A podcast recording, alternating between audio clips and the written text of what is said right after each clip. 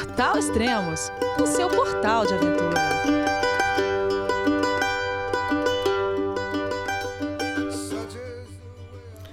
Bom dia, boa tarde, boa noite, bem-vindo ao Extremos, seu podcast de aventura. Hoje vou conversar com a fotógrafa e montanhista Maria Alberici sobre a sua escalada do Cerro Mercedário, na Argentina. Olá, Maria, tudo bem? Ei, Elias, tudo certo? Tudo bom. Uh, então você, você fez uma expedição. Quando foi essa expedição, Mercedário? Uh, a gente saiu do Brasil dia 4 de janeiro e de montanha a gente começou no dia 7. Hum, que legal. E a gente já gravou bastante podcast aqui sobre a Concagua, sobre tudo que é parte da Argentina, Chile também. E a gente nunca gravou sobre o Cerro Mercedário. Onde que exatamente fica? Ele fica em torno de uns 100 quilômetros do, do Aconcagua, na província uhum. de San Juan. Então é tudo na mesma região. E tem algumas umas diferenças de, da altitude na divulgação, mas é divulgado entre 6.770 mil metros. É a quarta maior montanha das Américas. Caramba, montanha muito alta. Não tá muito longe do, do Aconcagua, não, hein? Não, não tá. E, e, ó, e, o acesso a ele? É o mesmo acesso do Aconcagua ali pelo é, Quebrada das Vacas ali ou é pro outro lado? A gente chegou em torno na, pela, pela região de Barreal. Uh, uhum. A gente saiu de, a gente saiu de Mendonça e a gente seguiu em torno de umas quatro horas de viagem de carro até o refúgio que começa pela base. Ah, ok, ok. Uh, bom, mas antes de começar a falar sobre a escalada, vamos falar um pouco de você. Como começou esse esse seu interesse por fotografia e por montanha? Uh, eu tive muita influência dentro de casa pelos meus pais. Meu pai sempre fez expedições ali pela América do Sul a vida inteira. Uh, pro Chuaia, de fotografia, e sempre teve câmera em casa, então eu acho que veio muito uh, da, da influência né, e referência que eu tive dentro de casa. Então, desde então, eu tenho contato, passei a minha infância inteira como tendo a Argentina como meu quintal de casa. Então, veio dali. Ah, legal. Então, quantos anos você começou a viajar, assim, pra, pra Argentina? E pra onde você costumava ir ou, ou foi? Muita... Cara, de idade, eu tenho uma foto aqui do meu lado, que tá no meu mural, meu, do meu pai e da minha mãe. Uh, na base do Aconcagua, eu tinha em torno de quatro anos de idade. Caramba. Meu pai fez um por lá. Então é desde criança que eu viajo muito de carro, enfim. E agora, mais velha, eu fiz já, já faço por conta. Tá, você falou mais velha, quantos anos agora? Agora tenho 22, estou para fazer 23 logo mais. fantástico isso, fantástico. É que para nós é, é, bastante nova e já fazendo, né? Fazendo montanhismo já, que fantástico isso, muito jóia. É, pois então.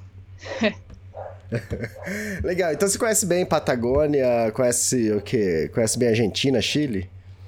Isso, isso aí. Uh, meu pai sempre viajou bastante, muitas das viagens eu, eu meu, meu, minha mãe e meu pai, a gente fazia todo mundo junto.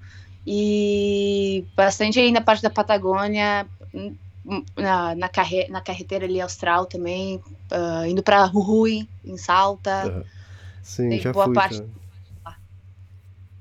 Fantástico, fantástico, muito, muito legal. E pouca gente costuma ir lá para Jujuy, para Salta, lá que é mais desértico ali. Mas é, não sei se depois você foi para São Pedro de Atacama, que é um caminho para quem é, então. É. E a região de Salto é maravilhosa, né? Tem cada lugar espetacular. Sim, sim, exatamente. É, quais outras regiões você conhece aí do planeta? Conta aí pra gente. Uh, cara, nunca cheguei pra Europa, mas eu acabei tá. ficando um ano nos Estados Unidos, uh, perto do Colorado, Nebraska. Morei um ano por lá.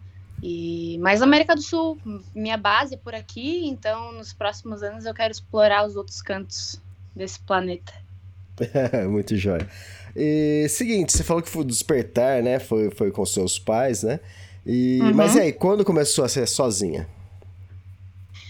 Em 2019, uh, uhum. era, era no inverno, eu acabei vendo uma foto do meu pai escalando uma, uma montanha de gelo.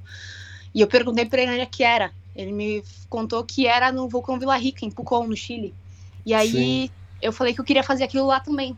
Então, quando eu vi essa foto no inverno de 2019, a gente começou a programar a imagem, a viagem. A gente acabou indo de carro, então, até Pucón, para escalar o vulcão Vila Rica. Foi minha primeira uhum. montanha.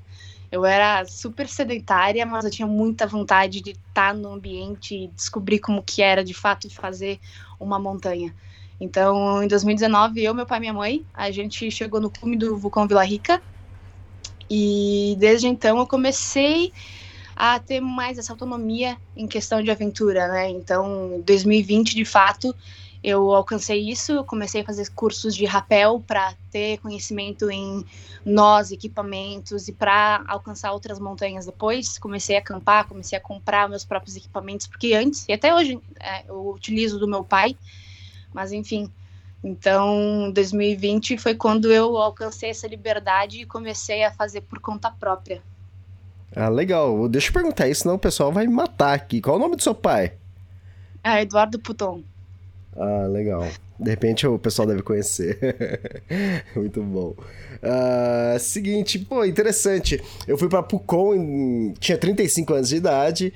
Cheguei aí duas vezes pra Pucon e não subi Vila Rica, porque o tempo tava fechado, tava ruim. E você, uhum. com 19 anos, 19 anos você devia ter, você subiu. Que legal isso. É. é. E é lindo ver ele lá da cidade, né? Imagina. Fica bem na base.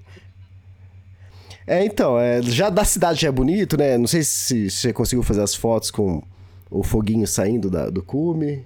É, fantástico. Não tinha lava dentro, não tinha, tinha bastante. Uh, esqueci o nome. Do enxo, enxofre saindo da cratera, uhum. mas não chegou até lava, não. Ah, tá. Então, eu consegui fotografar da cidade, né? Porque aí de noite você deixa a câmera lá no, no time-lapse e ela acaba. Ou com tempo longo de exposição, ela acaba. Você acaba fotografando alguma coisinha saindo, né?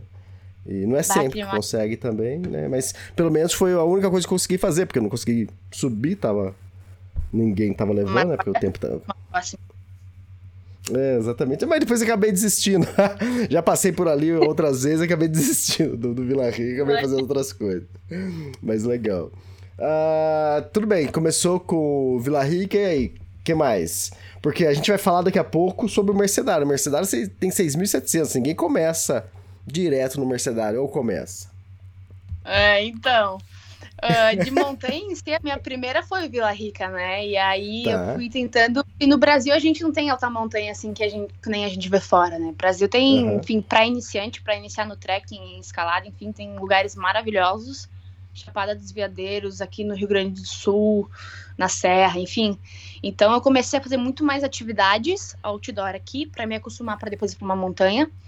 Uh, em 2021, em relação à fotografia, junto também, eu fiz uma expedição para a Amazônia com o fotógrafo Faison e a, uma bióloga chamada Maísa Santoro.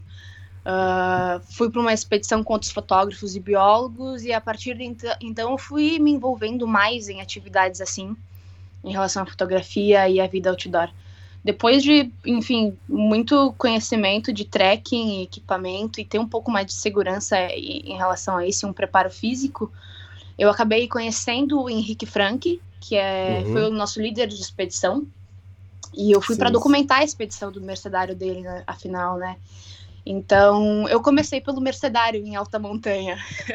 Ah. foi minha primeira montanha, de fato. Eu fiz essa pergunta que eu também saberia que poderia ter essa resposta, que foi a primeira, mas eu, eu não tô muito longe disso em outros termos, né? Porque eu comecei a fazer trek, né? Caminhada, só que eu fazia caminhada de um dia, bate-volta, né? E de repente uhum. eu fiz pela Patagônia, fiz é, lá em Torres del Paine, mas foi bate-volta também, né? Em Alchaltei, mas tudo bate-volta. É, ficava um Fez dia, nem acampava. Do... Oi? Tu fez o trek do Torres del Paine? Eu fiz agora no começo do ano e tô escrevendo um livro sobre isso, né? Sobre a Patagônia, vários lugares que eu fui, né? Mas até então eu só tinha feito até a base das torres. Eu só fiz aquela perna, a última perna do W. É. Então, agora, agora no começo do ano eu fiz o O, né? Então, é... uhum. mas em 2004, quando foi a primeira vez, só só fiz o bate-volta. E depois disso, a primeiro, o primeiro trek que eu fiz de longa distância foi o trek acompanhando base do Everest, né? E é coisas que também a gente não recomenda, né? Já pegar um trek longo em altitude também, assim. Mas é. acontece, que nem, que nem você. Você, dali, você já mudou pro Mercedário. Isso aí. O Mercedário, na real, foi uma segunda opção. A gente ia pro Cerro Plata, que é um pouco mais abaixo, não vou saber dizer a altitude agora, mas a gente acabou mudando para o Mercedário de última hora. E é uma montanha que exige um pouco mais pela logística também, né? Pela altitude, pela logística de montanha, enfim. E ela é um pouco mais pesada, então ter começado com ela foi uma experiência também diferente. Ah, tá, mas aí vocês mudaram porque as condições não estavam boas, é? Não, só questão de logística de outros participantes ah, tá. que estavam junto com a gente e a gente decidiu fazer um mercenário mesmo. É, tá, o Cerro Plata tem 5.950 metros, então vocês ainda mudaram, pegaram o mais alto ainda. O uhum. Henrique Frank, ele escalou Everest, né, então ele participou da cobertura do, dos extremos também. Uhum. Legal, legal ser ido com ele. Ele é um cara sensacional, inclusive na montanha. Ah, legal. Mas aí, beleza, você falou assim, ah, quero duas coisas, né? Quero fazer o mercedário, né? É, uhum. Como que é essa preparação com ele? E outra coisa, como foi contar isso para seus pais? Olha, minha mãe sempre fica super preocupada, mas é uma das pessoas que mais me apoiam do meu círculo que eu tenho de pessoas próximas. Uh, ela sempre que me dá um empurrãozinho. Ela fica uhum. preocupada, sem dúvida, mas ainda mais quando eu contei sobre o Mercedário, que era uma super montanha, tanto que no dia que a gente decidiu ir pro Mercedário, eu comprei, acabei comprando um spot para mandar notícias para ah, minha mãe legal. depois. Joia. E o meu pai é super apoiador, fica super feliz também de quando eu tô nesses meios. Ah, fantástico. Já ajuda bastante, né, Maria? Aham. Sim, nunca fui, nunca tive más energias em relação a isso. Legal, então, bom, a ideia começou a surgir então durante a pandemia. Você falou, ah, foi isso, não foi? Exatamente, eu comecei a sair ah, um pouco antes da pandemia, né? A ter é. esse interesse mais outdoor durante a pandemia foi deu ali aquela parada, então consumi bastante referência, inclusive comprei três livros teus ah, é? uh, teve podcast, teve filme, foi ali que eu comecei a consumir muito de montanha em casa. Sobre, é, li, li, livro pra caramba do Everest, tenho uma fissura por isso. E como eu não podia estar fora, eu viajava dentro de casa. É, era, era a única forma que a gente tinha, né? Ainda, ainda bem, né, que tinha essas outras formas, né? E a melhor forma também para ocupar a cabeça, não é, Maria? Aham. Uhum. Perfeito. Mas nesse, eu sempre falei para meus amigos, né? Tipo assim, tudo bem, todo mundo vai se cuidar, mas cuida da cabeça que é o principal. Exato. E legal, tá. E quando que. Tudo bem, você fechou com, com o Henrique e como começou a preparação para a expedição? Uh, a gente fechou no final, no finalzinho entre outubro e dezembro. Foi a minha uhum. preparação de fato para a montanha, né? Que eu sabia que eu estava indo para alta montanha. Então teve toda a questão de equipamento, uh, todo esse apoio que, que ele deu antes, né? Para saber o que eu ia precisar, se eu estava pronta. Ele era super tipo, meticuloso em relação a isso, né? Então a gente se preparou uh, juntos, mesmo à distância, morando em outras cidades, né? E fisicamente comecei uh, treinos mais específicos de longa duração para montanha, né? Então fazia caminhadas de 30 quilômetros com mochila nas costas, que levava um é, dia legal. inteiro e assim vai. Muito bom. E de onde você é? Eu sou de Bento Gonçalves, no Rio Grande do Sul. Ah, fantástico, fantástico. Aí beleza, essa preparação você fazia tudo sozinha, né? E depois. É... E quanto a equipamento? A preparação fiz toda sozinha, por conta própria, e de equipamento, muito, muitos dos equipamentos que eu acabei levando para a montanha eu peguei emprestado do meu pai. Até hoje eu uso uhum. os equipamentos dele, então jaqueta, eu tinha saco de dormir, uh, roupas térmicas, algumas levei dele. E com o tempo desse meu interesse de montanha, eu fui adquirindo os meus próprios também, né? E eu, uma jogada ali interessante que eu senti dos equipamentos pulando para a montanha é o fato de que a maioria dos equipamentos que a gente leva só servem basicamente pro, pro cume, em relação de roupa ou hum. pro final, pro final da Sim. montanha, né? Vamos dizer assim. Cara, a gente faz a montanha inteira, nove dias de montanha, para ter algumas coisas que a gente usa um, uns dois dias, um dia. Então, essa logística de carregar o tempo inteiro e ser super necessário só no final, eu acho que né, dá super para comparar com coisas que a gente utiliza no dia a dia, né? De a gente tá carregar um peso ao longo de tanto tempo, mas ser muito essencial no final. É, isso de, que eu senti de equipamento, de estar tá levando isso, foi muito louco. É verdade, são os aprendizados da montanha, né? Só para o pessoal é, ter uma noção, né? O Vila Rica, quando você fez, tem 2.860 metros, né? Tem também é dito como 2.847 metros. Você passou disso uhum. para que nem é considerado é, que tenha ar rarefeito em alta altitude, né? Apesar do Vila Rica, boa parte dele sem neve, né? É, aqui uhum. no Brasil, você vai subir a Itatiaia, deve ter uns 2.000, o quê? 700 e pouco ou 2.500 e pouco, não lembro agora. Mas não é muito diferente disso.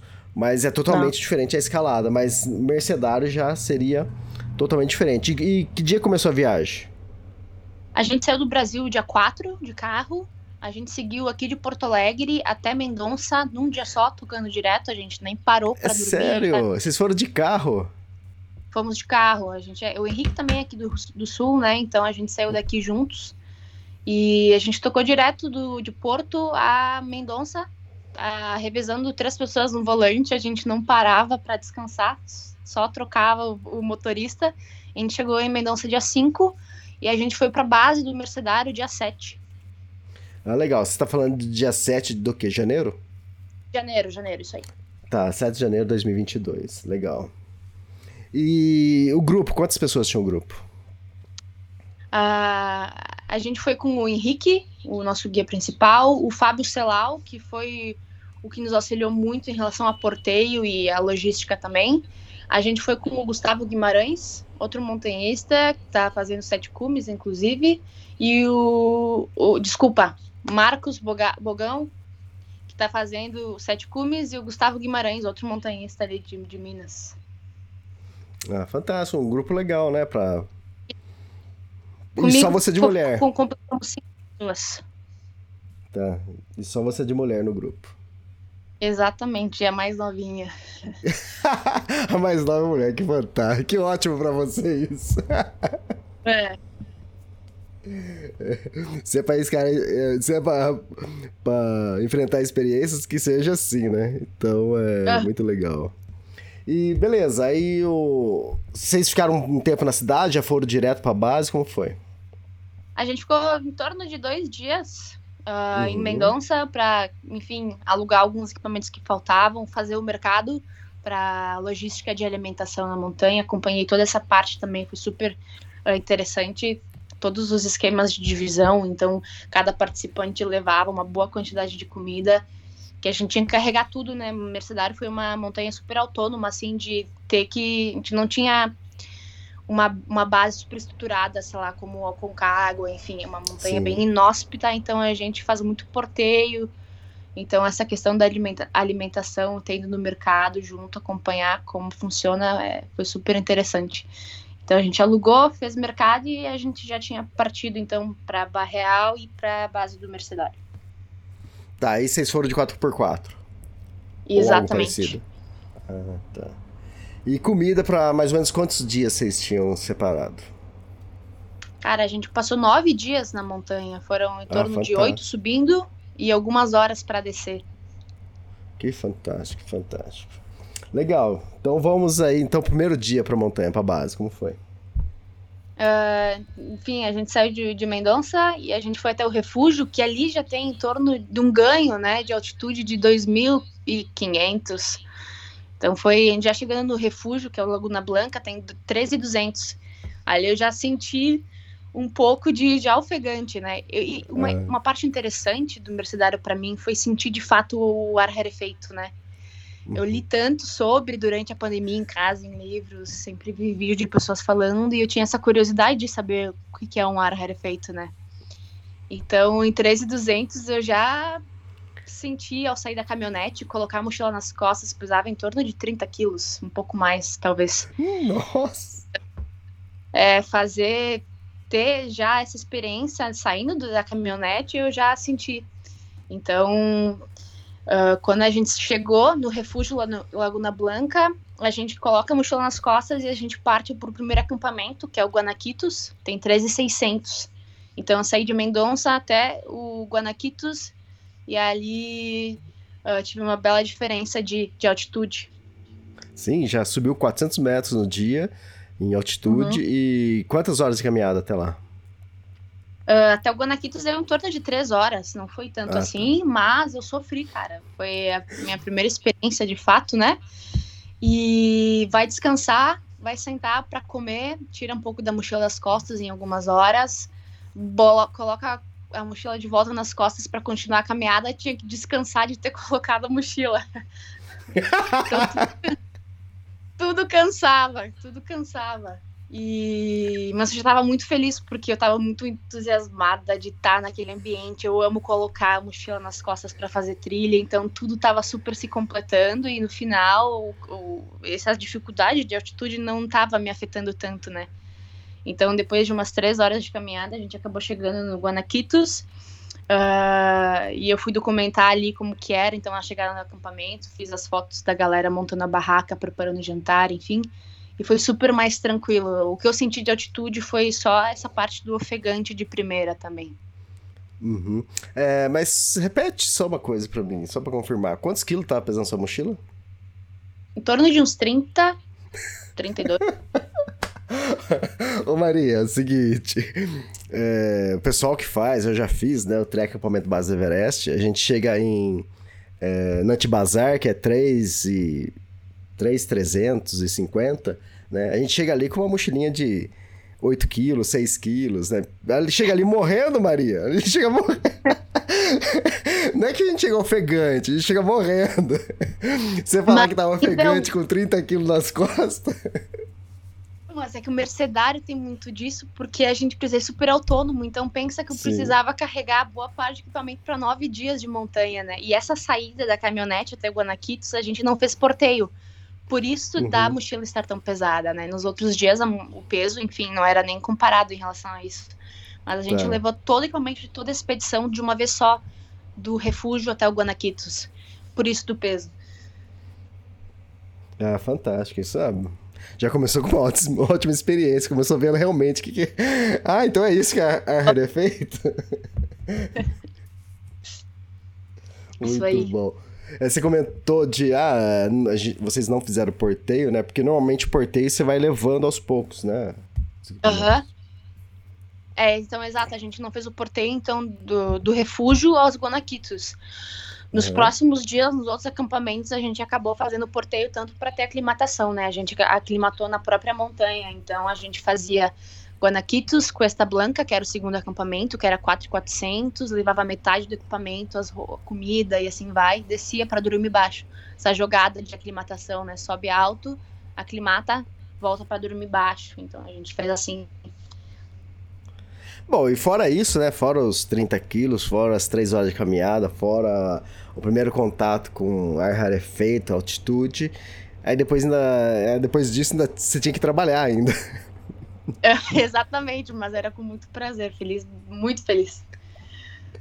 É, fantástico isso, muito bom. E como que era ali o acampamento? Quantos dias vocês ficaram? Como que era alimentação, higiene, todas essas coisas? No Guanaquis a gente acabou ficando uns dois dias, duas noites. Uh, a gente ficou por ali para fazer os próximos porteios e subir acampamento, né?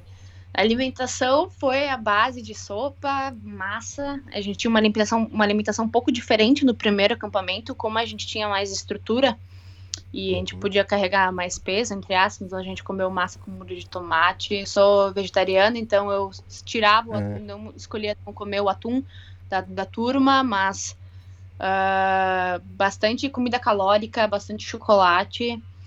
E no final das contas, a altitude acaba não te dando fome, né? Então é, é muito difícil comer na montanha, apesar de, de ter um gasto calórico enorme e precisar dessa energia que a gente perde tanto.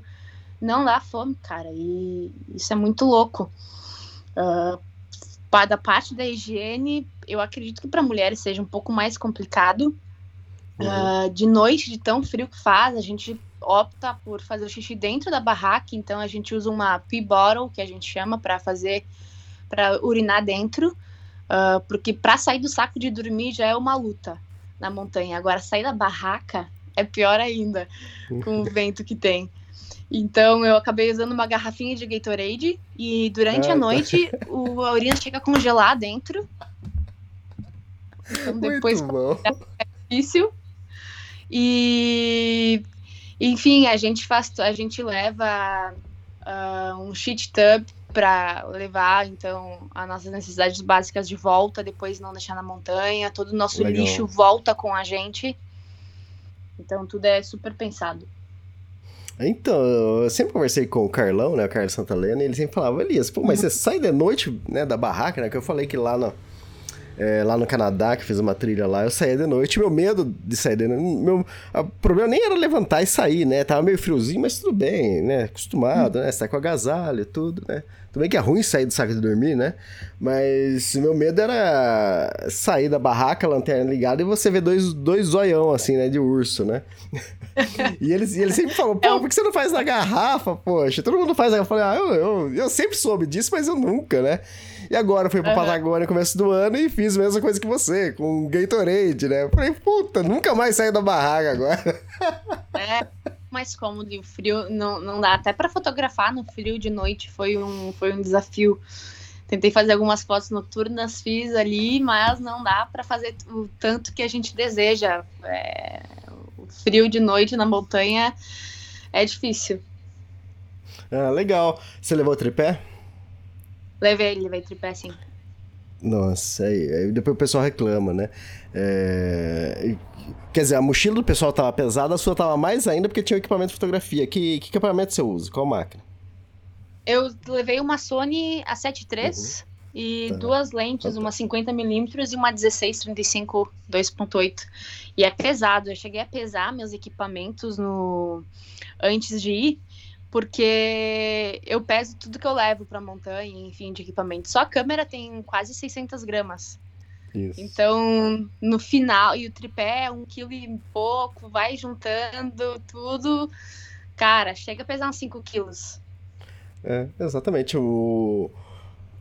Eu faço trek, né? Caminhadas longa distância, e o uhum. pessoal que costuma fazer e gosta de carregar pouco peso, quando eu falo que eu carrego, eles falam, você tá louco, né? Porque o pessoal, enquanto leva um, um iPhone, né? Um celular, eu tenho que levar a mesma coisa, 5 quilos, porque tem tripé, tem os powerbank, tem dois, três powerbank, né? Então, a lente, eu tenho uma lente que, qual que é? Eu acho que é... Tem uma lente, não é macro. É, ah, tá, uma grande angular, acho que é 16 milímetros. Uhum. Ela pesa 800 gramas. Só a lente pesa 800 gramas. Então é... Uau. Quer dizer, o pessoal tem que fazer jus nas fotos, né, Maria? E aí, ainda mais esse peso na altitude, ele multiplica algumas vezes, né? Então, 5 quilos acabam sempre pesando mais. Exatamente. Ainda mais tendo que fazer foto. Quer dizer, você tem que caminhar na frente para fazer foto do pessoal subindo. Depois você tem que deixar o pessoal subir para você fazer foto deles foto por trás. é, faz parte, faz parte. Legal. E o que mais? Depois uh, dali da base vocês foram? Depois, quando a gente sai ali de, de Guanaquitos, uh, a gente fez uma aclimatação ali, a gente fez um porteio para Cuesta Blanca em 4,400. Então, ali eu sofri com, com a aclimatação. Cheguei a vomitar, muita dor de cabeça. Nossa. Foi quando de fato senti altitude, em torno dos 4 mil. Eu estava acompanhando pelo spot minha altitude. Nos, em torno de 4 mil, eu senti bastante incômodo em relação a isso, sabe? E foi andando devagar, senti um, senti um aperto no peito, porque o ar rarefeito, para mim, na minha perspectiva, claro, acho que cada um, cada pessoa sente de uma maneira diferente, né? Foi de que o ar tá ali, óbvio, a gente sente ele normal, mas o corpo ele não absorve, entende? Uhum. A gente não parece que é, o corpo não abastece, Isso. apesar de a gente sentir tudo, é, foi muito difícil ter, em, definir o que, que foi o ar rarefeito para mim. Então, em torno dos 4 mil, senti bastante. Uh, acabei deixando uma parte do meu equipamento que estava na mochila, as botas duplas que pesam um pouquinho pelo caminho, uhum. deixei embaixo de uma pedra, segui um pouco mais de altitude para o Cuesta Blanca e aí depois no dia seguinte a gente levou o que eu tinha deixado para trás, mas foi ali nessa ah, tá. altitude que eu senti. Mas aí pro Cuesta Blanca é, foi só um porteio, vocês levaram o equipamento e desceram para dormir embaixo. Isso. Isso foi um ah, porteio. Legal. Quando eu, que foi a primeira vez ali que eu cheguei a 4 mil e fui sentindo mais altitude, né? Tá, mas e você aí... sentiu altitude e vomitou em 4 mil ou quando você voltou? Em, 4, em, em 4 mil. Nossa. Porque cada pessoa sente de uma maneira diferente, né? O Henrique, ele sentiu um pouco antes ainda em relação a Guanaquitos e eu tava super tranquila em relação Sim. também à aclimatação. Eu fui sentir em torno de 4 mil. O Gustavo, que era o mais velho do grupo, tinha um pouco mais de 50 anos, eu acredito. Ele não sentiu em momento algum. Uh, o Fábio foi sentir em torno de 5 mil. Cada um responde, cada organismo né, responde de uma maneira diferente. E também essa era uma curiosidade minha em relação à montanha, como o meu corpo ia responder a isso, porque eu sempre desejei estar no ambiente das montanhas, mas nunca tinha ido, e não, também não sabia se meu corpo uh, desejava estar lá e ia se acostumar nesse ambiente, entende? Então foi uhum. tudo uma nova perspectiva e uma nova experiência. E com certeza você leu sobre isso muitas vezes, né? Que cada corpo sente diferente.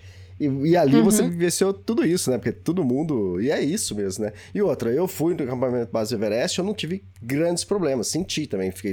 A falta de fome também é a moda de atitude, né? Então, uhum. pode ser que uma próxima vez que eu faça seja pior para mim, ou pode ser melhor. Então a gente nunca sabe como vai ser, né? E vem Exato. cá, tá. Você passou mal, vomitou, você falou, acabou para mim, ou não? Não, eu acho que não chegou a ter essa preocupação tão séria, porque eu sei que também com o tempo a gente aclimata, óbvio, e a gente vai melhorando, né? Eu cheguei a estar com a minha oxigenação em torno de 60, estava um pouco mais baixa também. Eu fiquei do que eu tô acostumada na cidade, no, no, nível do mar, obviamente. Mas passar pela cabeça em voltar não tinha sido ainda uma opção. Tanto que quando a gente estava saindo do refúgio lá da caminhonete até o Guanaquitos, eu já estava super feliz de estar na montanha. E eu falei, cara, se a expedição acabasse hoje, no primeiro acampamento, eu ia voltar para casa feliz. Uhum, sim, sim, as experiências, né? Uhum. Legal. E, e em relação a de cada organismo sentir de algo diferente, o uhum. Marcos, uhum. que já fez várias uh, montanhas ali dos sete cumes, acredito que ele tenha feito cinco já, uh, inclusive com o Carlão. Uh, ele chegou, chegando em Pirca del Índio, que é um, o próximo acampamento em 5200, ele começou a passar muito mal. E, e, é um cara que tá super acostumado com montanha, né? Então, não é sempre que é sempre uma experiência nova que a gente vai ter. Cara, o Marcos passou mal a 5,200 e ele finalizou a expedição dele por ali e decidiu retornar por segurança. Enquanto eu que nunca tinha ido, decidi continuar, enquanto que o Gustavo também, que é um cara super mais velho, tinha um pique muito mais rápido que os outros montanhistas, então de fato cada um é diferente na montanha. Exatamente, o Gabriel e a Ludmilla, que escalaram o Everest esse ano, eles chegaram no acampamento base Everest e não estavam muito bem, não. É, eles estavam sentindo altitude. Isso ali em 5.350 metros. Eles, e depois eles fizeram aclimatação, tudo ficaram bem e chegaram no cume, que é 8.848 metros, né? Então, uhum. é, é, esse lance, você começar a entender seu corpo, né? Tudo bem que chega uma hora que você vai falar assim, não, realmente tenho que cair fora daqui, né? Mas Sim. acho que não foi isso Segura. pra você. Exato. Exatamente. Tá, aí vocês foram para 4 mil metros. Isso, chegamos em Cuesta Blanca, então passamos um tempo por ali, a gente fez um porteio para Pirca del Índio. Até então não tinha neve, né? Nesses, nesse, tá. nesse, a partir dali começou a nevar. Uh, por, por, conta da altitude também e pela temperatura. Chegando em Pirca del Índio, a gente sabe que está chegando no acampamento quando a gente vê um glaciar no lado direito. Então, para esse porteio, a gente estava chegando, não tinha barraca, não tinha equipamento. Uh, cheguei super cansada, foram em torno de umas seis horas de porteio. Muito frio, tremendo de frio, e a gente acabou, eu acabei descansando, deitando um pouco em cima das rochas para aclimatar na altitude. Fiquei uns 20 minutinhos por lá e comecei minha descida para dormir no Cuesta Blanca. Uh, e pro dia seguinte, então, a gente subir de fato, mover acampamento pro Pirca del Índio. Tinha outros montanhistas, inclusive brasileiros, no Mercedário. Então, tem, pude trocar uma ideia ali. E chegando no Pirca del Índio, a gente montou acampamento, uma, uma nevasca enorme, estava rolando, nevando bastante. Uh, e ali eu só pensava em entrar na barraca e ficar quietinha. Dormi bastante, tomei, cheguei a tomar um remédio para aclimatar um pouco melhor, para melhorar, enfim, a circulação de sangue, dor de cabeça. Diamox? E uh, essa infantil. Ah, tá. Ah, é? Nossa! Aham, uhum, pra afinar o sangue. Ah, Por que que Porque, bom, acho que tu deve saber o que acontece na montanha é que quando a gente tá nessa atmosfera assim de pouco oxigênio, né? Uh, o nosso corpo produz menos glóbulos vermelhos, então o sangue vai, vai engrossando, né? Então isso fica uhum. difícil e pode causar, enfim, mal da montanha, né? Embolia e assim vai. Então essa infantil ali ajuda o corpo a responder um pouco melhor. Ah, fantástico, fantástico. E, e daí, para onde foram? De Pirca, de Pirca, pra, de Pirca del Índio ali. Qual, qual altitude? De... 5,200. Pirca del Índio? Tá, 5,200. Quer dizer, ali todo dia você tava batendo seu recorde de altitude. Uhum, exatamente. Isso eu ia comentar agora. Foi algo que motivava a continuar, porque mesmo querendo, o psicológico começa a pegar depois de um tempo, né? Cinco, seis dias de montanha, sem banho, passando frio com o desconforto que é, né? Porque a gente não tá no sofá de casa, né? Então não é a coisa mais gostosa do mundo em relação a ter conforto, né? E eu só continuei, eu acho, por conta de querer ver novas montanhas e novos horizontes. Cada vez que a gente movia acampamento, a linha do horizonte ela se expandia para mim, né? E aí meu olho via novas montanhas. Então cada vez que eu subisse acampamento, eu sabia que eu ia ver algo diferente foi essa uma, uma motivação que eu tive.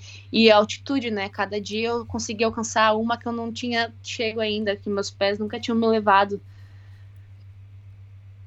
Fantástico, isso, fantástico. E outra, ali 5,200 é quase que o acampamento base do Everest. E o acampamento base do Everest é caminhada, você não tem que escalar. Ali está numa situação muito mais difícil, muito mais complicada, que fantástico. Mas só de estar tá sentindo essa altitude. E daí, vocês foram para onde? Uh, de Pirca del Índio, a gente teve um dia de descanso ali, então sem porteio, sem nada. Uh, o Henrique e o Gustavo acabaram fazendo um porteio, eles dois, por conta, como atividade do dia, para não ficarem parados. E acabou que rolou uma tempestade na montanha. Eu fiquei no, em Pirca del Índio, em 5200. E Fiquei esperando eles e eles voltaram para a barraca super com pressa e preocupados. Tava dando estática. Eles estavam sentindo choque, Nossa. enfim, pelo corpo, né? Uh, por conta das rochas e alguns montanhistas que estavam também no Mercedário. Chegaram, deixaram todos os equipamentos que tinham para lá e desceram. Nisso, nesse meio tempo, dois outros montanhistas brasileiros, o Felipe Lacerda e a Úrsula, uh, pediram abrigo na nossa barraca. Eles estavam fazendo, estavam movendo acampamento para o acampamento de, de Roiada, que era 5,700 mais ou menos. E começaram a sentir o choque da estática, largaram todas as mochilas, todo equipamento no meio da montanha e voltaram correndo, né? Por conta dos raios, que pode ocasionar outros acidentes, né? Então eles voltaram para Pilca del Índio sem ter onde dormir sem ter equipamento para dormir, saco de dormir, isolante, roupa apropriada e assim vai. Uh, a gente abrigou eles na nossa barraca e a gente juntou o equipamento de outros montanhistas que estavam no acampamento para conseguir um lugar para eles dormirem. Isso eu senti muito de uma comunidade dos montanhistas e essa compaixão e o companheirismo de todo mundo poder de fato ajudar, né? Pensa, dois montanhistas a 5,200 não ter barraca, e equipamento para passar a noite nessa altitude, é complicado. Então a gente juntava um isolante térmico de um, uma jaqueta de outro, a gente juntou comida e assim vai, e a gente conseguiu fazer eles terem uma noite um pouco mais agradável por conta do temporal, né? Que largaram tudo no meio. Exatamente. Se, se aí no sul, você sair para acampar, aí qualquer parque, sem nada já é complicado, imagina 5,200. Né? Exato. Caramba. Uh, é o seguinte, você falou que você passou um dia lá, é, é o day off, né? Um dia de descanso, e... né? E o que, que você faz num, num, dia desse? Numa barraca? Enquanto o Henrique e o Gustavo subiram para um porteio, eu fui fazer foto. Boa. Eu fui trabalhar um pouco também. Uh, fui até o glaciar, fiz umas fotos do glaciar, documentei mais em relação à montanha, barraca, descansei o corpo também. Uh, repensei muito se eu ia continuar. O psicológico já estava pegando, eu estava passando muito frio, mais do que eu esperava. Uh, e estava cansada, óbvio, né? E, e, todo esse psicológico de saber que ainda tem muito pela frente, Uh, a higiene contou bastante também em relação a isso. Então eu deitei na barraca, pensei bastante, fiz bastante foto, aproveitei a montanha em si e descansei. Para no dia seguinte, eu não tinha decidido ainda se eu levantava acampamento e partia para a arroiada ou eu voltava. Porque ali eu tinha algumas opções, né? Saindo, todo mundo do grupo, então a gente era em cinco, partiram para o próximo acampamento, a 5,660 para a arroiada e então eu tinha todo o grupo comigo. O, o Fábio e o Marcos acabaram retornando por conta do Marcos não estar tá muito bem, uh, ter aclimatado tão bem, decidiram voltar. Então, quando a gente estava subindo, eles dois estavam mais para trás, o Henrique, o Gustavo e eu, a gente já estava um pouco mais para cima da primeira parede ali da montanha.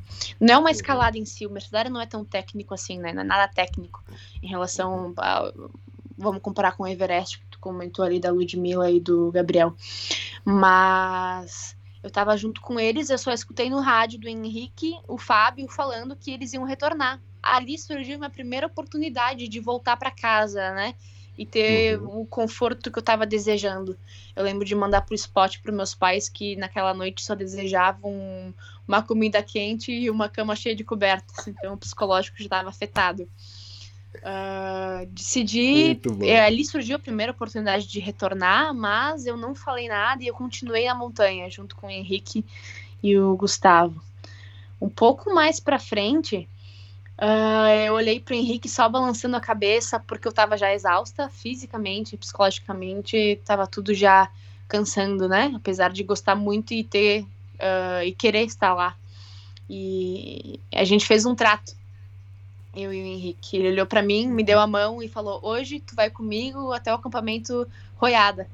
Foi ali que eu fechei com ele e eu ia continuar. Eu acho que essa parte de motivação é, é essencial num guia, né? Porque se a gente tivesse. Ninguém sobe uma montanha sozinho. Se a gente tivesse sozinho, eu, eu não teria chego. Fato. Né? Sim. Então, foi ali uma, uma parte da motivação que, sem dúvida, me fez, teve meu sucesso na montanha. Ah, que fantástico. E é o que você falou, né? É, por mais que a gente queira, é uma coisa que a gente sonha, é, deseja, não é fácil, né? O dia a dia, né? Você vai tomando paulado na cabeça dia a dia, né? De várias coisas, né? Tempestade, é... tempestade elétrica, é higiene, é tudo. Vai cansando isso, né? Quer queira, quer não, né? Exatamente. Ah. E mesmo querendo, tem todos esses fatores que vão te puxando aos poucos para trás, né? E algo que me motivou muito durante a montanha inteira não é pensar no cume, né? A gente divide uhum. a montanha em acampamentos, em etapas. E eu acho que colocar uh, pequenos cumes antes do principal da montanha, né, faz a gente conseguir sempre um pouquinho mais longe. Então, tijolinho por tijolinho, passinho por passinho, a gente chegava cada vez mais alto. Eu acho que dividindo assim é muito mais tranquilo para a gente, para o psicológico e para o físico. Exatamente. E como foi a subida até 5700?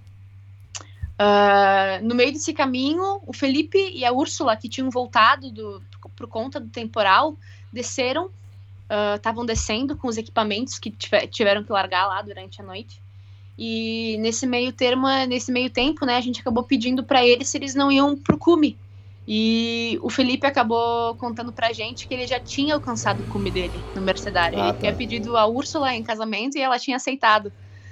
Ali que fantástico. eu percebi Exatamente, ali eu percebi que de fato todo mundo fala e eu nunca tinha entendido o cume não é o principal da montanha e não é ele que define um sucesso, né? Nesse ambiente. Quando ele me contou isso, eu chorei, eu achei lindo. Uh, fiquei muito feliz e eu tive uma outra visão da montanha, né? Porque se ele estava super feliz de ter feito o cume dele, por que a gente não pode ter os próprios durante o caminho, né? E cada um alcançar o seu? O meu objetivo final no Mercedário foi, foi um outro que eu nem imaginava, a não ser o cume, entende? E quando eles estavam retornando, surgiu uma outra oportunidade de eu estar voltando para casa, então eu poder acompanhar eles na descida, né? Porque eu uhum. voltar sozinha, então até o acampamento base não era uma opção, era um pouco perigoso. Então eu tinha Exato. que ter acompanhado, eu precisava estar acompanhada. Eu não queria Sim. terminar a expedição do Henrique e do Gustavo, que estavam indo pro cume, então eu tinha esse peso, né? De saber a hora que eu queria voltar e eu precisava voltar, e também terminar talvez com a expedição de outras pessoas. Então essa volta do Felipe e da Úrsula foi uma oportunidade para mim voltar. Mas eu segui firme e continuei com o Henrique até o acampamento Roiada. Uh, nesse meio termo, a mochila já estava pesada, o equipamento estava pesando. E ao longo do, dos acampamentos que a gente ia subindo, cada vez mais eu ia deixando coisas para trás, né? A gente vai deixando uhum. alguns equipamentos que a gente não quer levar para o próximo. E, enfim, acabei tirando tripé. Eu comecei a expedição com garfo, faca e colher. Eu cheguei, no, eu cheguei no, no, enroiada só com uma colher, que eu achei que era necessário. O meu, meus itens de higiene, de todos que eu levei, acabou sobrando só lenço umedecido, escova de dente e pasta. Então, tudo ia diminuindo conforme a gente ia passando os acampamentos, né? Mas mesmo assim a mochila pesou e eu acabei deixando meus equipamentos de cume entre o caminho de Pirca e Roiada. Então as luvas, algumas jaquetas mais pesadas. E aí eu decidi que eu não ia pro cume, que tava tudo bem. Uh, nunca cheguei a ficar triste em relação a isso, essa decisão. E o Henrique foi na frente e eu segui curtindo a montanha. Nessa hora, quando eu decidi que eu não ia pro cume, eu acho que eu entrei em uma nova experiência, porque eu fui super devagar, eu não tinha tanto mais esse compromisso de estar sempre junto. Eu olhei para a montanha com uma outra perspectiva, né? Então eu fui curtindo ela e chegando em Roiada, com, com uma tempestade ali, um pouco de neve, muito frio. Fui recebida antes de chegar no acampamento pelo Gustavo, que foi me receber, e uma argentina. E se ofereceram para levar minha mochila e ela me recebeu na barraca dela com um chá quente. Isso foi outro ponto da montanha que eu percebi o companheirismo dessa comunidade de montanhista, né? Eu nem conhecia ela, ela me colocou para dentro da casa dela, no meio da montanha, e me deu chá, porque eu tava precisando. E ela nunca tinha olhado no meu rosto antes. Então, esse colhimento foi super especial e cada vez mais é o que me faz gostar de estar na montanha. Fantástico. Mas até aí o, o Henrique já sabia que você ia desistir, que eu não? não? Exato, isso ali eu combinei com ele, uh, que eu não ia seguir pro cume, ia ficar enroiada e eu ia esperar eles lá, da volta deles. Então eu acabei uh. passando esse dia enroiada, a cinco, em torno de 5,700, e na madrugada eles acabaram fazendo o ataque ao cume, eles saíram em torno das... Uh, da madrugada, enfim, meia-noite por ali, Uh, e eu fiquei na barraca e eu passei o dia inteiro a 5,700 sozinha, não tinha mais ninguém no acampamento, a montanha estava quase vazia, não tinha mais ninguém além da, dessa última saída ao clube, porque a janela é de bom tempo ia acabar ali. Então, depois disso, só em fevereiro, então, seja no próximo mês, ia ter, ia rolar de fazer mercedário. Então, todo mundo já estava indo embora da montanha. Então, fiquei sozinha, escutando o silêncio da montanha, que foi algo super especial de estar tá prestigiando lá de cima. E não tinha rádio com eles? Uh, eu não tinha comunicação com eles. Ele, o uhum. rádio ficou entre o Henrique e o Fábio, que já estava voltando para o acampamento base. Ah, tá. E imagino você, agora, agora mudou tudo, né? A perspectiva, né? Você estava bem, estava satisfeita, realizada com o que você tinha conseguido, e agora tinha apreensão de esperar os amigos voltarem. Exatamente, isso era um grande medo que eu tinha, porque eu nunca tinha ido, de fato, para alta montanha. Eu sabia dos enfim, do que poderia acontecer, mesmo eu estando, eu, a partir de a 5 mil, eu estava em casa, eu não sentia uhum. mais nada em relação à aclimatação, né, altitude, ar rarefeito, estava super bem, e, mas eu sabia que podia mudar, né, e se mudasse, eu podia estar sozinha, eu não eu, eu saberia quais eram os procedimentos que eu teria que fazer, enfim, ou as decisões que eu ia precisar tomar, mas eu fiquei, foi um pouco de angústia, nos primeiros momentos, né, em saber que eu, eu estava sozinha lá em cima, mas foi de paz também, de de estar tá no meio de tanta neve, rodeadas aí pela, pela cordilheira, e eu esperei eles muito feliz. Numa hora dessas, um outro montanhista da uh, argentino veio até minha barraca. Ele, chegou no acampamento e veio me contar que ele recebeu uma mensagem do Henrique que tinham chegado no cume e já estavam voltando. E eu fiquei super feliz. Mesmo não indo pro cume, eu nunca senti tristeza ou decepcionada e de não ter alcançado, entende? Foi só felicidade o tempo inteiro. Eu acho que essa é a certeza de que eu tenho que estar nas montanhas e que é um lugar certo para mim. É fantástico isso. E... Mas isso acho que de pessoa para pessoa, né? Qualquer pessoa que reage dessa forma, né? E também Exato. você ter uma experiência dessa logo no início, né? Tudo bem, em alta uhum. montanha, é, uma hora ou outra você vai é, se deparar com isso, com essa né, é, obrigação, né, de ter que desistir, né, essa decisão de ter que desistir. Outros esportes, sei lá, trek, caminhada ou uma ciclo expedição, né, isso aí já demora a acontecer, né. Comigo demorou um pouco uhum. acontecer e, e, quando aconteceu, eu fiquei que nem você, eu tava em paz, falei, quem, quem que colocou o limite? Fui eu, sou eu que posso tirar, entende? Então, aqui até aqui para mim tá bom, né? Então, e sempre é, dá para é, repetir, né? Exatamente, e sempre Tem dá para repetir. E outra coisa, se você quiser, se não quiser, você não volta mais lá também, você vai para outra, mais difícil, mais alta, diferente, né? Então, uhum. você, não, você, não, você não comprou uma briga com aquela montanha, né? Com aquele desafio, né? Exatamente. Então, é... Ela tá lá justamente para trazer paz. E eu acho que eu fui pro Mercedário pra, pra me conhecer na alta montanha, né? Foi exato para fazer a documentação uh, fotográfica de expedição e para me conhecer nesse ambiente. Então, tudo que eu queria, o meu cume eu alcancei, que foi todas essas etapas. Então, acho que cada um de fato tem o seu. O Henrique alcançou o dele, que foi ter pedido a mulher em casamento, eu foi uhum. ter reconhecido o ar rarefeito, o Henrique chegou no cume dele levando um cliente uh, por sucesso, e assim cada um encontra o seu. Exatamente, é o que eu falei. Esse lance de, dessa decisão de você falar assim, não, até aqui tá bom, né? É, para muitas pessoas é até difícil de aceitar, né? Eu tenho um amigo que eu já contei isso outras vezes, né? Rodrigo Bonaparte, que ele faz, ele gosta de bike e faz campeonato, né? E sempre que eu falava pra ele, não, tranquilo, desistir, ele imagina desistir, eu chego nem se for arrastado, né? Eu chego empurrando a bike, pneu furado, mas eu chego, né? E ele é assim, né? É machão, né? Não, não vou desistir, por quê, né? Falei, cara, então tá bom, sua hora vai chegar, né? Aí acho que uns 4, 5 meses atrás eu vi um post dele no Instagram e comentando sobre isso, ele teve que desistir, né? Aí eu fui conversar Exato. com ele, eu falei, e aí? Ele falou, cara, eu acho que era, foi mais difícil tomar a decisão de desistir do que eu ter completado a prova, entende? Então, Perfeito. você vê como, como é difícil isso, né?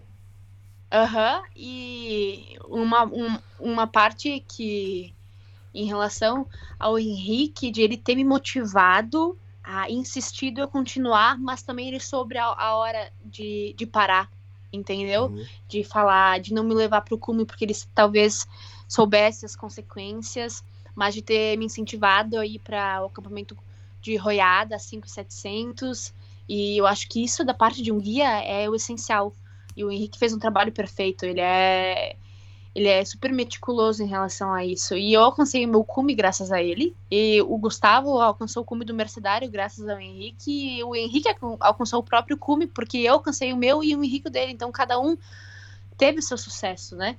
Eu acho que a montanha traz muito disso, né? Ela não é de fato só o cume, toda essa parte que a gente aprende passinho por passinho a cada acampamento que a gente chega. E, e disso tudo, o que, que você acha? Que é o mais importante, físico, o que é o mental? Ah, do, do, da montanha inteira, num geral, todos os aprendizados que a gente que eu levei e do grupo que a gente levou, uh, eu acredito que mude de montanha para montanha, de uh, preparo físico das pessoas e de montanhista, mas para mim o mercedário, na minha perspectiva, foi 30% físico e 70% psicológico, né? Uh, saber até quando insistir, o frio, a higiene, uh, aclimatação, foi, foram pontos que eu coloquei numa balança e no final acabei achando que a gente, a, a nossa cabeça é muito mais forte que o nosso corpo, né, fisicamente. E ali eu percebi que cada pessoa também tem uma experiência diferente em alta montanha. E eu não fico triste de talvez no Mercedário não ter ido pro cume ou na minha próxima montanha não ter não ir pro cume também, porque eu sei que numa terceira talvez eu chegue. E, uh, eu acho que é, vem muito disso o aprendizado que a gente tem estando, nesse, estando nesses ambientes, né? Que cada vez a gente aprende um pouco mais e lida num geral. Viajar é isso, de fato, né? Uh, aprender novas culturas, perder muito de preconceito e a gente aprende viajando, né? O mundo de fato é uma escola e a montanha ensina muito. Fantástico, isso muito, legal isso. E é, a gente aprender, né, tirar as lições de, de coisas que a gente nem esperava, né? E nem imaginava uhum. que ia acontecer, né? Porque a gente sai achando que, ah, vou fazer cume, né? Então é, é, é, difícil isso. Mas é legal, é bom tirar essas experiências e você tá tirando essas experiências com 22 anos. Isso é fantástico demais. Exatamente. Eu tô. É sempre. Ah, ainda mais agora que eu comecei de fato em alta montanha. Eu tô curiosa para ver como eu respondo nas próximas, né? E. eu. Porque é sempre uma novidade. Eu tô muito feliz porque eu sempre sei que sempre vou ter oportunidade de aprender estando nesses ambientes. Sim, sim. Sim, sim.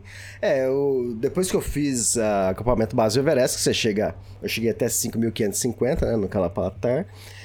Uhum. Aí depois, o próximo desafio, é, como era um trekking de longa distância, eu falei, ah, quero fazer outro trek, só que agora quero sozinho, quero experimentar essa parte da logística, né? Como que você prepara isso? Como você... Eu adoro essa parte por trás, né?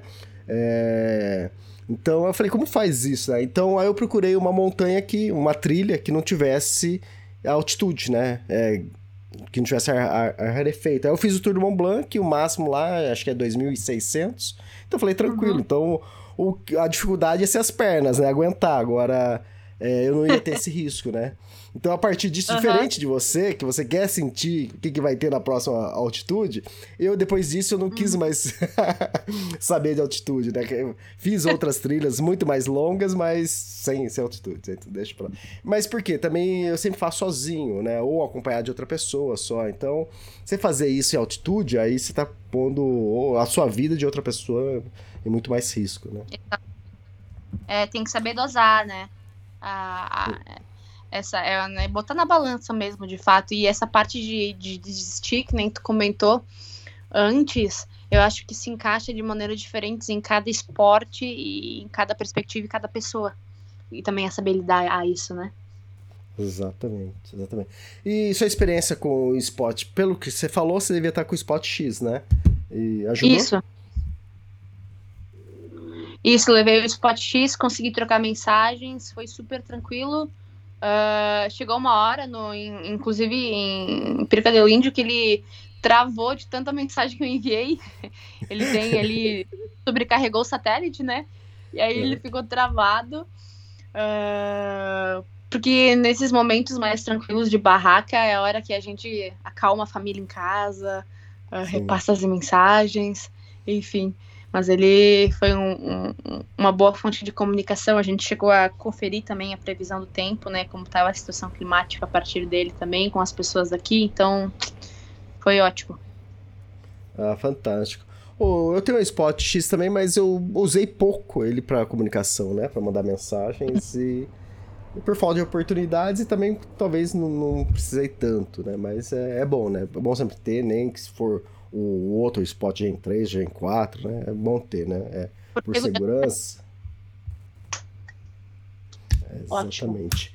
E quanto à fotografia, o que, que você achou disso tudo? Qual foi seu aprendizado? Qual foi a experiência? Desde o, desde o refúgio, né, e de Guanaquitos, eu estava muito feliz de ter fotografado até então, porque eu tinha feito fotos maravilhosas para mim e para o grupo. Eu estava realizada profissionalmente, profissionalmente, né, e na montanha junto.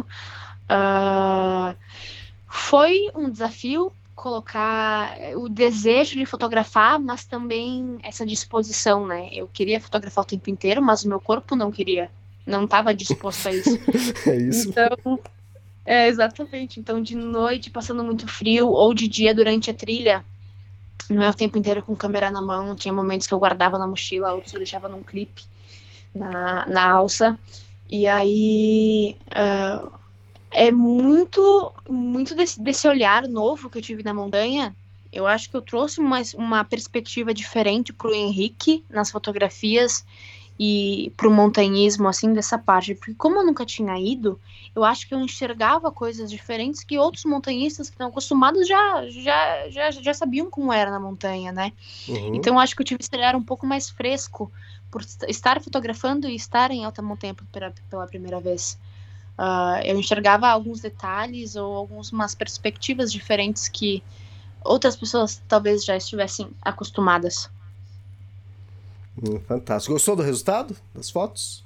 Maravilhoso. Eu tô cada vez mais feliz e eu já tô pronta para próxima. Fantástico. Você mandou três fotos aqui para escolher para capa. Eu acho que eu vou escolher a primeira.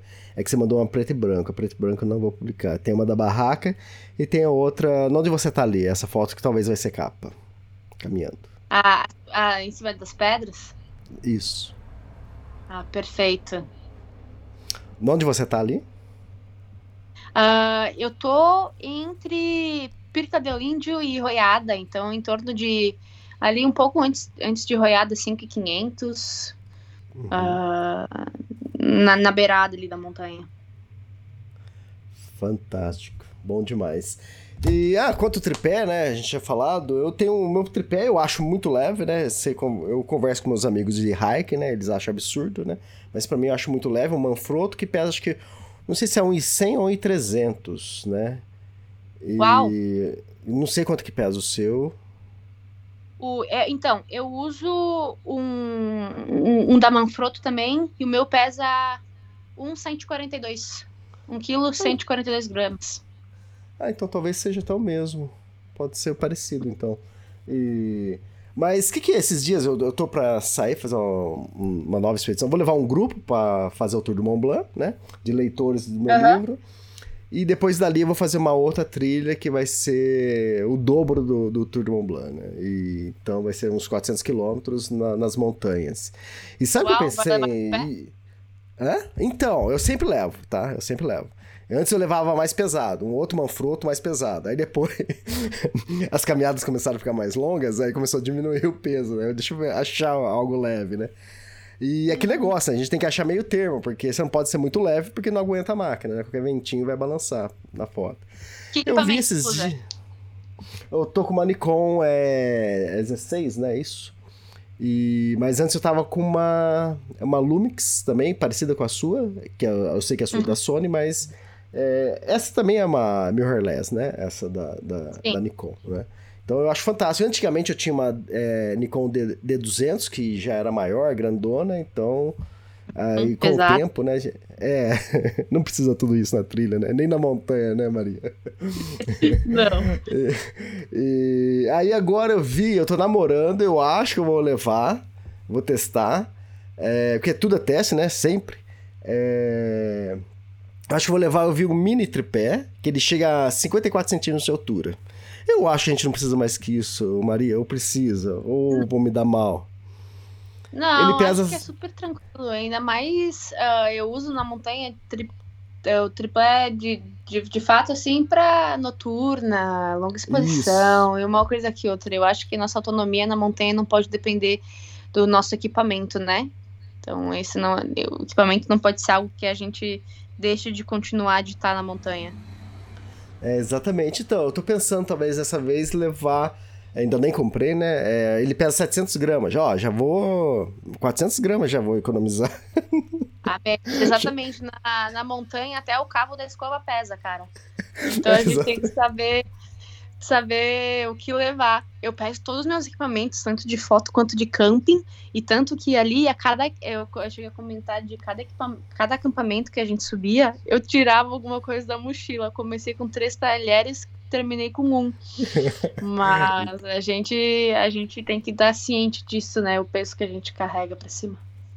É, exatamente. Aí ah, o lance de, de ser um mini tripé também, né? Eu tenho a foto da capa do, do livro Tour do Mont Blanc, ela foi feita com o tripé uhum. que eu levei, né? Com o tripé que é tamanho normal, né? Igual você tem.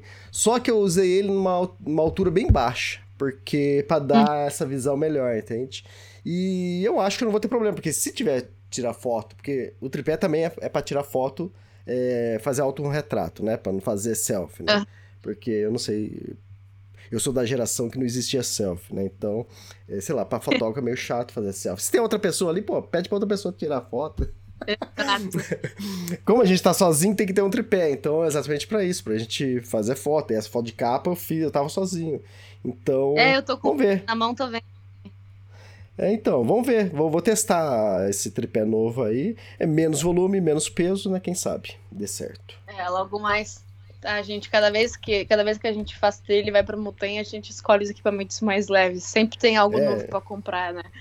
O problema é que tudo, quanto mais leve, mais caro. Esse é o único problema. É, a gente paga pelo, pelo peso, né? É, pelo peso não colocado a gente paga. é, muito bom isso. Legal, Maria. Tem, tem alguma coisa planejada? Algum... Tenho. Uma expedição futura? Uh, em cinco dias estou indo para uma expedição na Amazônia, mais Sério? uma vez. É minha terceira ida. Então, tô super animada. Terceira vez que eu vou, a primeira vez foi com meus pais. Então, desde quando eu tinha em torno de 7, 8 anos de idade. Foi a primeira vez que eu fui para a Amazônia. A segunda foi ano passado e agora tô voltando. Então, a primeira, eu digo que eu fui para uh, ah, conhecer com meus pais. Ah, ano passado eu fui para aprender, aprendi muito com a Maísa Santoro, bióloga. Eu mudei toda a minha perspectiva sobre o planeta, sobre o jeito que eu vivo e sobre eh, a natureza, a forma que eu ocupo meu espaço aqui depois dessa expedição. E agora estou voltando e estou voltando para fotografar. Então, cada vez eu acho que eu volto para acrescentar algo. Fantástico. E sempre com, uma, com um olhar diferente, né? Exatamente. Cada vez a gente consegue reparar em algo que a gente não tinha visto antes. E aí, logo depois, pro final do mês, estou indo fazer a travessia nos lençóis, vou documentar a expedição de um outro montanhista, uh, o Lorne. Estou indo para lá. E em agosto, volto para Argentina junto com o Henrique para fazer a documentação da expedição do Yuyaco, uh, no norte da Argentina. Qual é é outra montanha, quantos metros de altitude? O Yueaco tem 6.739, 50 metros abaixo do Mercedário. Fantástico. Ah, legal, conheci, conheci o, pessoalmente o Juliano Lorne é, no começo desse ano, lá na Patagônia. E gente boa, você vai gostar. E ótimo Joia. profissional também. É, perfeito. É isso aí de, de mais próximo. Depois, mais no final do ano, a gente atravessa o oceano e a gente vai para outro continente. Estou indo para Namíbia, uh, fotografar Nossa. junto também e depois espero logo voltar para a Argentina ainda, mais algumas vezes ainda. Fantástico, tá, tá tarefada, isso é bom, isso é ótimo. É, no, no meu, meu quintal aqui de, de casa, que é o mundo, é bem grande, então eu sempre tenho para onde ir. Fantástico, exatamente. Ah, e, bom, e nas próximas experiências vamos gravar novos podcasts, então. Perfeito, vamos sim, a gente entra em contato. Eu escutei Legal. muito do teu podcast nesse meio tempo, e inclusive durante a pandemia, até esse ano, eu escutei uh, um sobre os livros, e foi ali que eu comprei alguns, depois que tu recomendou. Uh, uhum. Eu comprei recentemente o Viagem, a pior viagem do mundo, que tu tinha comentado no teu podcast. Já, já começou a ler ou não? Não, ainda não. Comprei ah, os do Amir. E eu me inspirei muito para fotografia, para produzir esses novos projetos, né, em, em, na base de livros. Então, do Amir Klink, fiquei fascinada pela, pela escrita dele. Demais, né? É perfeito. Uhum. 100 Dias Entre Céu e Mar foi... Eh, fez minha cabeça explodir a forma que o cara programa tudo isso, né? E eu acho que isso me inspira muito para fotografar e para produzir nesses ambientes. Eu amei os livros dele. Não, fantástico. O do Amir foi um dos primeiros livros de aventura que eu comecei a ler. Não, não deve ter sido o primeiro, mas foi um dos primeiros. E da mesma forma que você, né? Às vezes o pessoal uhum. fala, né? Quando eu comecei a escrever, né? Pô, se fosse querer escrever, quem, quem você gostaria de escrever igual? Eu falei, ah, o Amir, né? O Amir, eu adoro o jeito que ele escreve, né? Mas ainda bem que cada um tem seu estilo, então é. Mas eu adoro, eu, eu leio, adoro, né? E o problema do. O Amir só tem um problema, né? É quando eu li o primeiro livro dele, acho que ele fazia uns 4, 5 anos que ele tinha terminado de fazer a, de lançar o livro, uns 3, 4 anos. Uhum. O problema do Amir que ele lançava o livro, eu quando ele lançava eu já ia na, na, nos primeiros dias na livraria comprar. O problema é que aí você lia em dois dias, aí o próximo livro ele tinha que criar o projeto, depois ele tinha que construir o barco, depois ele tinha que viajar, depois ele tinha que voltar. Aí você ficava sofrendo. Muito, né? Demorava 3, 4 anos pra sair outro livro. Era um terror isso. Qual Esse foi é o único de... leu dele? Hã? Qual foi o primeiro que tu leu dele? Uh, a travessia que ele fez da África pro, é, pro Brasil, né? Esse foi o primeiro. É, isso, 100 dias Céu do Mar. E eu ganhei, o, eu ganhei esse livro de presente de uma ex-sogra minha, né? na época eu tava namorando, né? E minha sogra uhum. falou assim: Ah, Elias, aqui tem um. Acabei de ler um livro que eu acho que você vai gostar, né? Acho que é o seu estilo. Eu juro pra você, eu nem lembro qual era o meu estilo, pra ela ter falado isso. Mas... Mas ela acertou. Acertou em cheio. É, 100 Dias em Seu Mar foi meu primeiro do Amir também. E eu não era acostumada a ler, porque, enfim, na escola eu nunca fui uma aluna tão exemplar assim. E nunca gostei de ler os livros que, enfim, eh, eram eh, recomendados pra gente, né? Então, nunca tive esse hábito da leitura tão uh, em mim. Quando eu descobri que existia livros sobre o que eu gostava de fazer, meu mundo mudou. Eu comecei a consumir livro de viagem, que é uma leitura maravilhosa também. Então, ali eu comecei a ter um arsenal de Everest, de Amir Klink, os teus. Então, leitura é o que a gente gosta. Eu descobri que eu é. gostava de ler. É, você não gostava na escola porque era, sei lá, moreninha, senhora, é só as coisas chatas. É, não era do meu gosto, exatamente. Eu exatamente. era muito obrigada, né? E muito do meu. Do, enfim, eu, eu sou muito pela liberdade, né? Então, não ter essa liberdade de escolha de que o que eu é. gostaria de ler me fez perder o gosto pela leitura.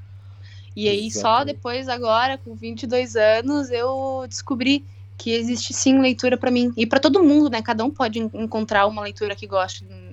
Aposto que todo mundo vai gostar de ler. Exatamente, não necessariamente seja de aventura, pode ser outra coisa, ficção, né? É, eu tenho é, maior respeito por ficção, que é, tem escritores que se você lê parece coisa real, né? E cria, né, a, as nuances, né, fantásticas, né, os enigmas, tudo. Uhum. E, mas depois comecei a ler, peguei a mim, comecei a ler e falei, cara, é isso que eu gosto, tipo assim eu tô lendo uma história real, que realmente o que ele tá falando aqui aconteceu, né? Então, Exato. essa proximidade com a realidade, para mim, né, é, me fascinava. Então, a partir disso, eu lia livro de, de aventura, né? Então... Quando tu começou a escrever, de fato, decidiu começar a publicar? Então, eu queria... Eu decidi que eu ia escrever um livro em 2004, quando eu fiz a primeira viagem para fora do Brasil. Eu tinha 33 uhum. anos nessa época. É, fui pra Patagônia e falei, não, vou fazer a viagem, quando eu volto escrevo o livro. Fácil, né? eu fui, voltei e não escrevi o livro, né? Como escreve um livro, né? eu vejo hoje em dia isso acontecer agora, acostumado com o tempo passou, tanto que eu apanhei, né? É normal eu uhum. ver as pessoas é, montando projetos e mandando, sei lá, manda para pras marcas de aventura, sei que tem, ó, vou fazer a expedição e depois um livro. Mas essa pessoa nunca escreveu um livro. Eu, eu, tenho uma frase que eu lancei essa semana, eu só, só tinha mostrado pra uma amiga essa frase, né? E. É, mas ela é. Eu fico até meio assim de falar, porque ela é complicada de entender e tem várias formas de entender, né? Que eu falo que é mais fácil escalar o Everest do que escrever um livro. Porque. porque não exatamente o Everest, né? Tem muitas coisas que com a força física você consegue, né? Mas com a força, com a parte psicológica, mental, às vezes é muito mais difícil do que a parte física, né? Foi o que você experimentou lá na montanha, né? Você viu que, uhum. é, que a parte psicológica ali, né? A parte mental é a que mais, né? Vai te ajudar a fazer subir, né? Exatamente. Exatamente. E, é, e, é e cada um tem o seu Everest, né? Cada um Exatamente. tem um grande objetivo, um grande sonho. Então, eu acho que se encaixa em diferentes pontos, diferentes perspectivas e pessoas. O meu Everest é subir o Everest um dia. Uh, o Everest de outra pessoa pode ser ir para Antártica, mergulhar, uh, conhecer um outro continente. Cada um tem o seu. Eu acho que é isso que é a diferença do mundo, né? Cada um tem esse poder também de escolha e desejo. Exatamente. Então, aí depois de 2007, em dois meses escrevi o livro, esse livro de, 2004. só que, só que eu não, eu não lancei. Aí também nem sabia como lançar, não sabia nada dos trâmites, quanto ia gastar, achava muito caro tudo. E também não achava que dava um livro aquilo, apesar de. Acho que deu. Achei que deu poucas, poucas páginas, acho que deu 120, 130 páginas. E não lancei. Aí depois eu fiz a viagem para Everest e falei, poxa, então é agora, né? Voltei do Everest também não escrevi, né? Mal comecei, acho que nem comecei a escrever do Everest. E depois eu fiz o Tour do Mont Blanc em 2012, e aí depois passou dois anos, eu falei, pô, e se eu tentar o Tour do Mont Blanc? Quem tá mais fresco e, e sei lá, talvez uma trilha menor, vamos ver o que, que vai dar. Eu comecei a escrever, aí durou, levou quatro anos para ficar pronto, porque eu escrevi um pouquinho e desistia, escrevi um pouquinho e desistia, entende? Eu achava que não dava conta, aí de, de repente vinha inspiração e escrevia. Aí quando foi o último ano, que sim, aí foi mais corrido, né? Que aí que eu escrevi mais. Mas o primeiro livro né? levou quatro anos, né? Hoje eu escrevo em Uau. nove meses, né? Então. Uhum. É, e também Mas a primeira aquilo... vez era, foi uma experiência nova, então não tinha os caminhos abertos ainda, de fato, né, para concluir, enfim. Foi um pouco mais difícil essa primeira parte, né? Então, nos próximos, é, sem dúvida, eu acredito que esteja mais tranquilo. Ah, sim, exatamente. Agora, acho que o segundo foi 12 meses, depois o terceiro foi 9, acho que o, o último do Everest foi em 8 meses, né? Então você vai, né, já tendo uma noção uhum. né, da trilha que você tem que caminhar. E o outro, o problema do primeiro é que o primeiro você acha que você não consegue, por isso que ele demora. Exatamente. Psicológico. E você. Né? Exatamente. Tem o lance de você não ter experiência, que isso conta muito, mas tem o psicológico também, né? Então. Uhum. É, é difícil. É difícil. É difícil a gente fazer coisas novas, não é? Aham, uhum, é uma, uma tomada de decisão que a gente não tá acostumado e o medo consome bastante, né? Exatamente, Mas é legal isso. Eu, eu gosto dessas experiências de coisas novas, né? Tudo bem, desde uhum. que eu uhum. gosto de fazer, é, não seja uma coisa obrigada, né? Tem uma. Eu não, eu não tenho certeza se é uh, do Amir, uh, mas eu acredito que ele tenha falado entre, entre 100 dias entre céu e mar, enfim que ele vive, vive em busca do conhecimento, que para mim a felicidade é infinito. Então sempre ter, tem é, se abastecer disso, né? Da, do desconhecido e de algo novo. E o medo consome isso muito também, né? É, e é difícil, é difícil lidar com medo. E eu, eu vi isso em todos os livros que eu escrevi, e eu abordo, acho que em todos os livros eu abordo esse tema, o medo porque ele é recorrente, não só comigo, com, com quem está comigo, né? Então uhum. é interessante isso. E, e a gente sempre aprende né, sobre o medo, né? E como lidar com ele. E tanto é que teve vezes que eu tive que desistir da trilha, não só por medo, mas físico, né? E outra. Uhum. E é realmente. E também medo, né? Pô, eu não tô 100% fisicamente. Se eu continuar posso morrer, né? Ah. pra que morrer, né? Tão boa essa vida aqui, pô. Vamos voltar então. Saber, saber a hora certa, né? É, exatamente. Muito bom. Maria, adorei o, o podcast. De... Pode falar. Oi? Não, pode, pode ir. Não, não, pode falar. O fato de estar na trilha e em montanha, enfim, é que a gente se acostuma, a gente começa a dar muito mais a valor, valor, né? Ao que a gente tem em casa e o conforto que a gente tem aqui, né? Acho que a gente fica muito mais humilde em relação a isso, a, a dar muito mais valor e os nossos maiores problemas uh, se tornam bem pequenos. Então, é outra parte daqui de montanha e de estar na vida outdoor sempre que a gente precisa valorizar. É, e você foi vendo isso aos poucos, né? Você viu que você precisava é, de menos equipamento, quanto mais você subia, né? Uhum, exatamente. O Amir falou, ele, ele, chegou a, a, comentar que a imensidão do mar tornava minúsculos os maiores problemas uh, que ele tinha e gigante as menores alegrias. Eu, eu comparo muito isso com, com a minha experiência em montanha, né?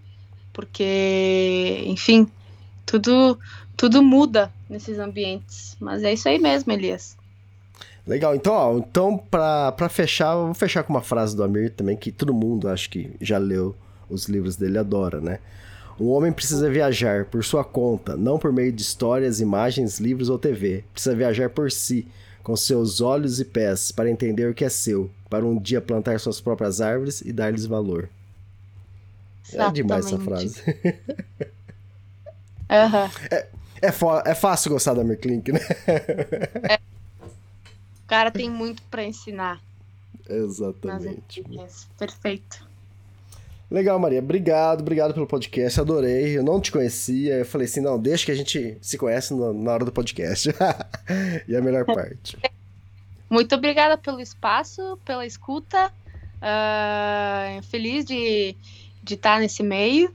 E convido aí quem quiser me acompanhar, acredito que vai gostar nas redes sociais, Maria Berice. E acompanhar a Elias, sempre um prazer. Ah, legal, eu vou colocar também lá no SoundCloud o seu o Instagram, então. Para quem não Perfeito. pegou aqui, mas, mas repete ele. É maria.alberici. A-L-B-E-R-I-C-I. Fantástico, é isso. Obrigado, Maria. Foto até de... o próximo podcast. Isso aí, valeu. Valeu, até mais. Tchau, tchau.